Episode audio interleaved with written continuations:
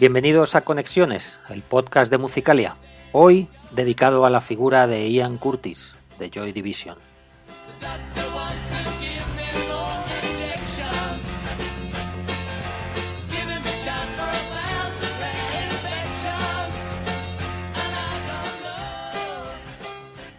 Se cumplen 40 años del fallecimiento de Ian Curtis. Un 18 de mayo de 1980, Ian Kevin Curtis se ahorcaba en la cocina de su casa de Macclesfield después de visionar, una vez más, una de sus películas favoritas, Stroszek, de Werner Herzog.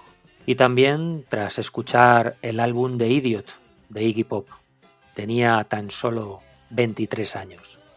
Con su muerte perdíamos a uno de los artistas con más proyección de su generación. Durante la próxima hora de programa le rendiremos nuestro personal homenaje, escucharemos sus canciones y leeremos algunas de sus fabulosas letras. Recibe como siempre un saludo de Manuel Pinazo en nombre de la redacción de Musicalia, que hoy te invita a acompañarnos en nuestra particular carta de amor al genial Ian Curtis.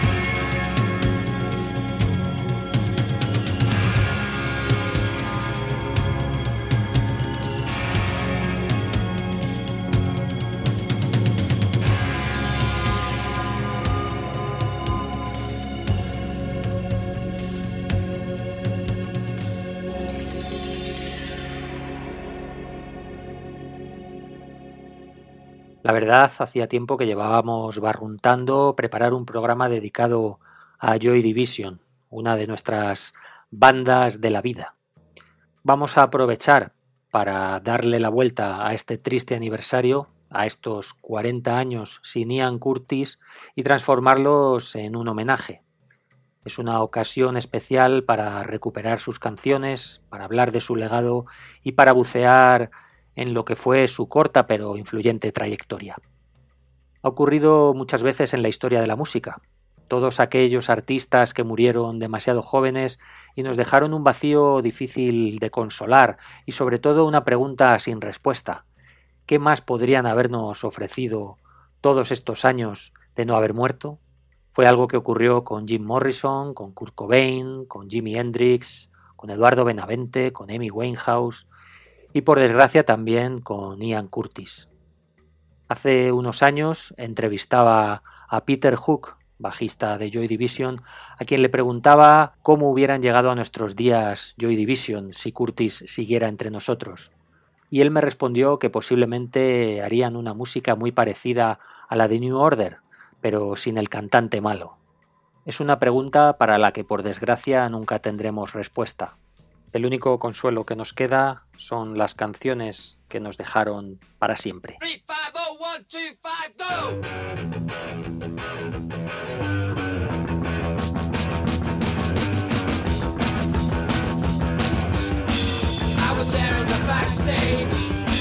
But I can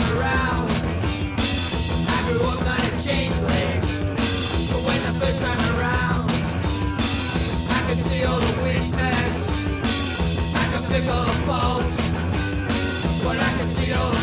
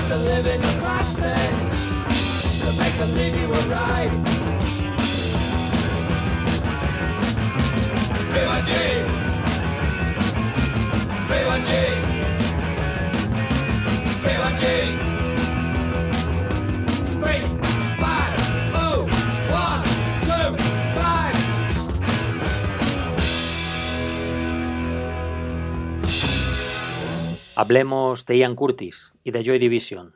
Pongamos que todo arrancó en aquel famoso concierto de Sex Pistols en Manchester el 4 de junio de 1976, aquella catarsis para la ciudad británica a la que asistieron apenas 40 personas y que ha sido catalogada muchas veces como el concierto que cambió el mundo. Pete Shelley y Howard Devoto de Buzzcocks organizaron el bolo en el que también estaban Mark E. Smith, posteriormente en The Fall, Mick Hucknall, que montaría Simply Red, un tal Stephen Patrick Morrissey, posteriormente en The Smiths, dos amigos llamados Bernard Sumner y Peter Hook, y también andaba por allí Ian Curtis, que acudió con su novia y poco después montó el grupo junto a sus compañeros. Un grupo que en un primer momento se llamaría Warsaw, en homenaje a esa fantasmal canción de Bowie, Warsawza, incluida en Low. Un David Bowie que era pasión total para Ian Curtis. David Bowie y la Velvet fueron los dos faros que iluminaron su camino. Él se sintió atraído por el punk, pero mucho más por estos ecos fantasmales o por los que creaban también bandas alemanas como Kraftwerk. Joy Division grabaron un primer disco para RCA que no quisieron publicar porque no estaban nada satisfechos con la producción. Aún no se llamarían así, ellos eran Warsaw, como esta canción, que también formó parte poco después de su EP An Ideal for Living. Antes de debutar con el que sí fue su primer disco, llegaron una serie de EPs, como este que os decimos, o como su primera referencia para el sello Factory, el EP compartido a Factory Sample.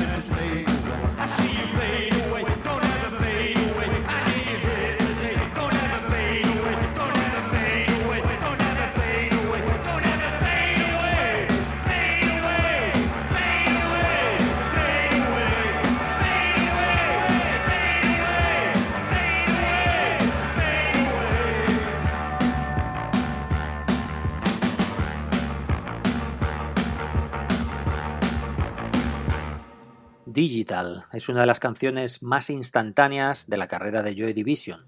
Habría ese P del que os hablábamos, A Factory Sample, compartido con The Durruti Column, con John Dowie y con Cabaret Voltaire.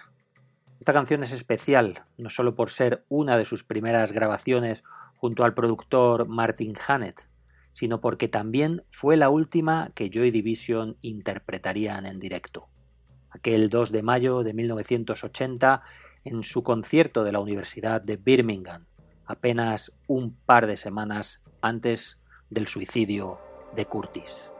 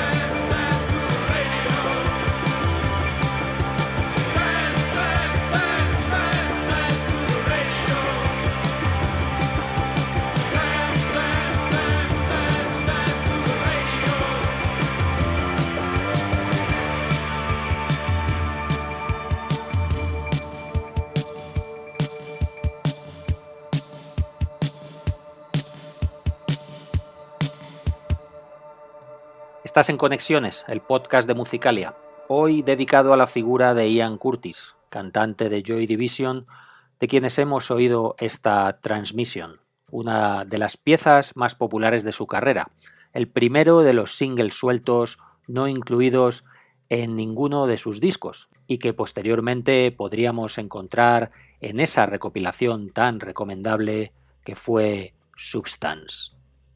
Estamos pasando un poco de puntillas por la historia de Joy Division. Como os decíamos, queremos rendir un pequeño homenaje a Ian Curtis y escuchar sus canciones. Volvamos a la cronología. Antes del que fuera su disco de debut, ellos habían sido fichados por Tony Wilson, periodista y productor musical que fundó el sello Factory Records. Todo un personaje muy ligado a la banda, muy ligado a la escena, a la ciudad, su descubridor, su padrino y quien les colocó en el camino correcto hacia el éxito, por desgracia truncado. Una de las historias más conocidas de su fichaje es que Wilson estaba tan flipado con Ian Curtis y Joy Division que firmó su contrato con su propia sangre.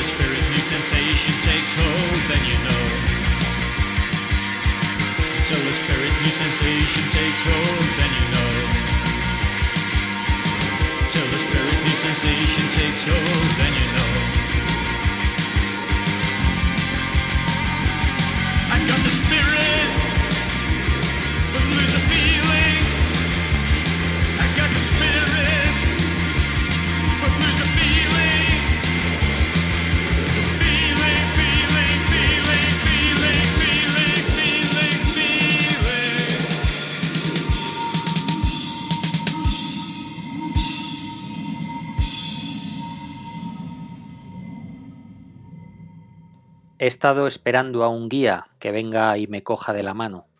¿Podrían estas sensaciones hacerme sentir los placeres de un hombre normal? Nuevas sensaciones que apenas me interesan un día más.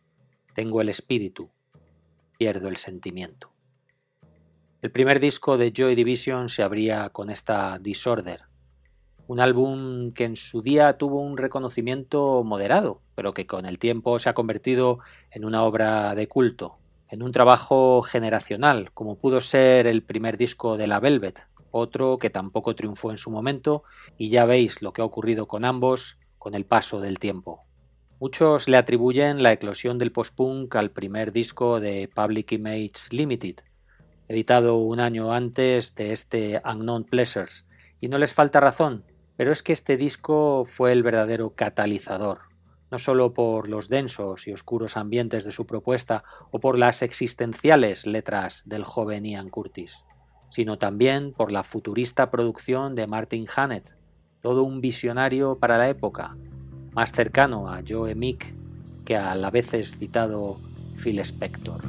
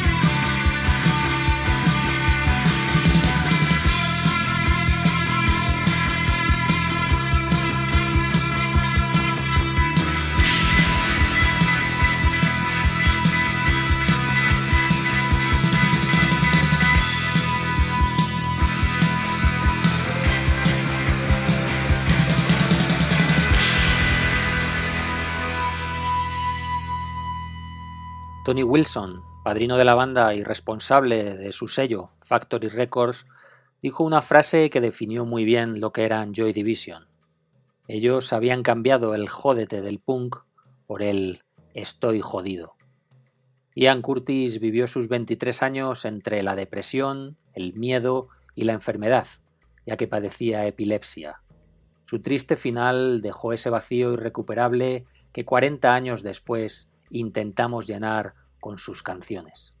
En sus canciones hay expresionismo a raudales, ecos del Manchester más industrial y la sombra de sus propios fantasmas.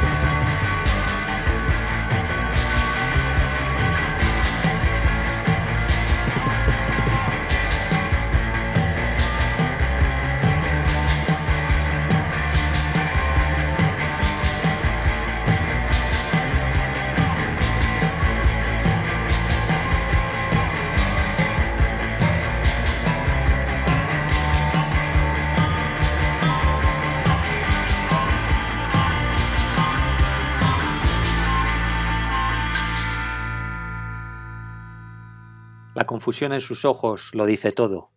Ella ha perdido el control. Y se agarra al viandante más cercano. Ella ha perdido el control. Y desvela todos los secretos de su pasado.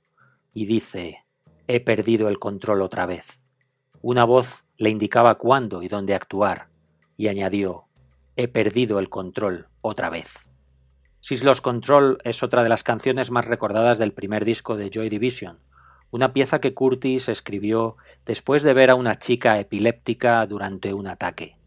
Una enfermedad que, como decíamos, él mismo padecería poco después, y cuyos ataques, incluso en el escenario, forman parte del imaginario de la banda de Manchester. Él escribía versos llenos de dolor, melancolía y alienación. Era un lector compulsivo de Kafka, de Ballard, Gogol, Nietzsche y tantos otros autores, desde que a principios de década descubriera el nexo entre la literatura y el rock de la mano de Bowie y William Burroughs.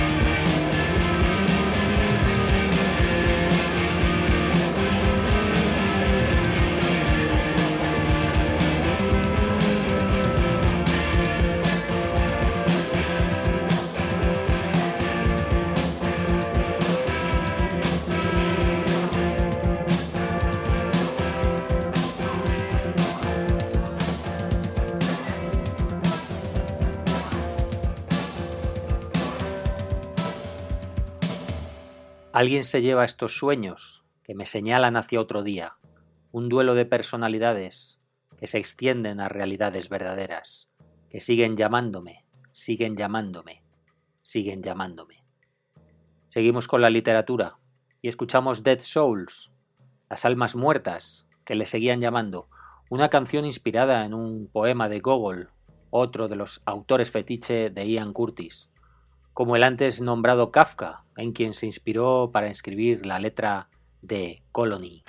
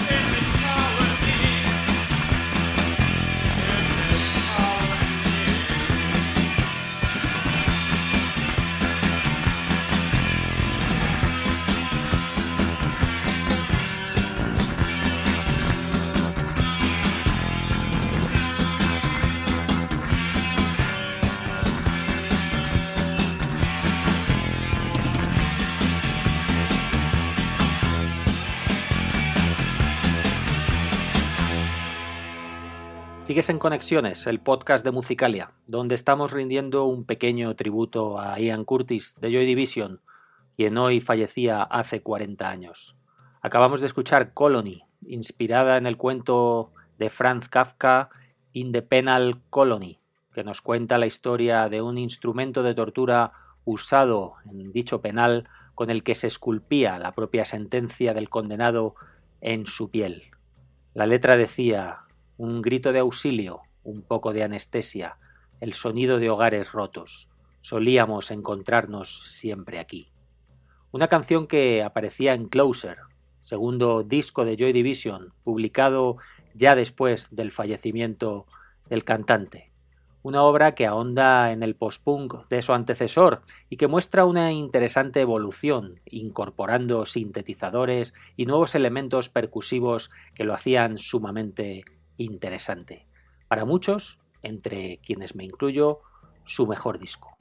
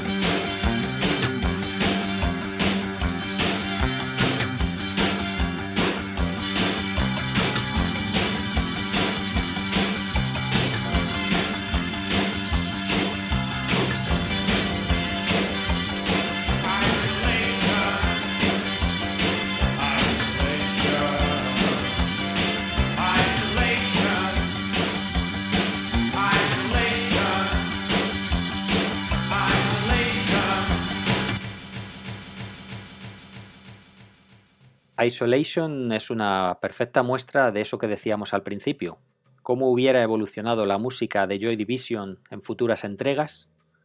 Quizá Peter Hook tenía razón cuando nos comentó que posiblemente hubieran sido similares a New Order. Quién sabe. Esta canción es un claro anticipo en cuanto a estructuras de lo que sus compañeros harían años más tarde.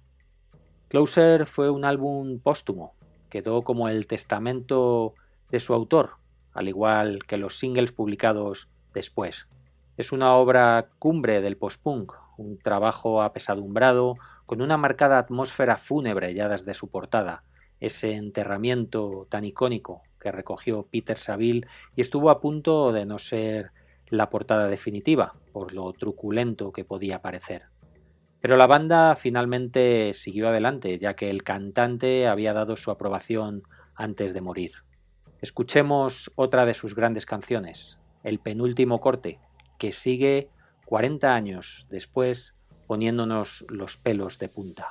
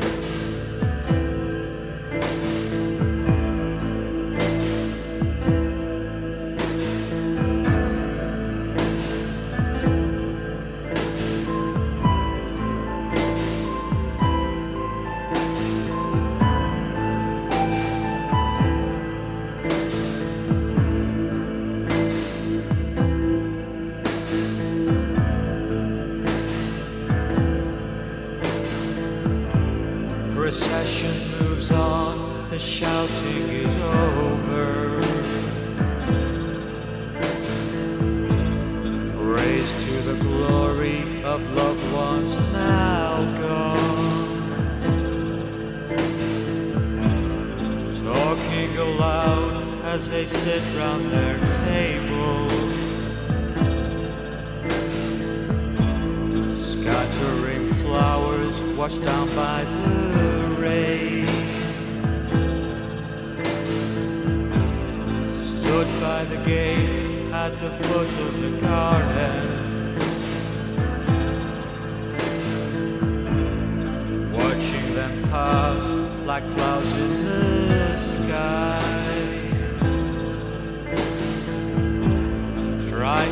cry out in the heat of the moment. Possessed by a fury that burns from inside.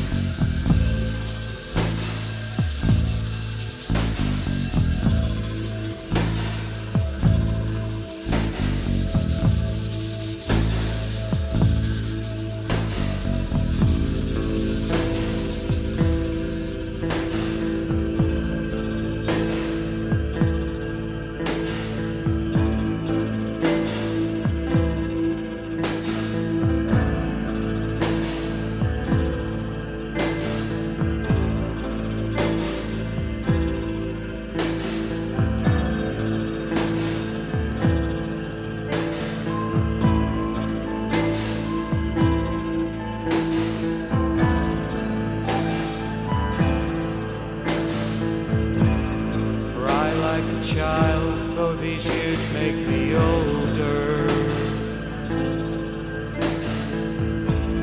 With children, my time is so wastefully spent. Burden to keep, though they're inner communion. accept like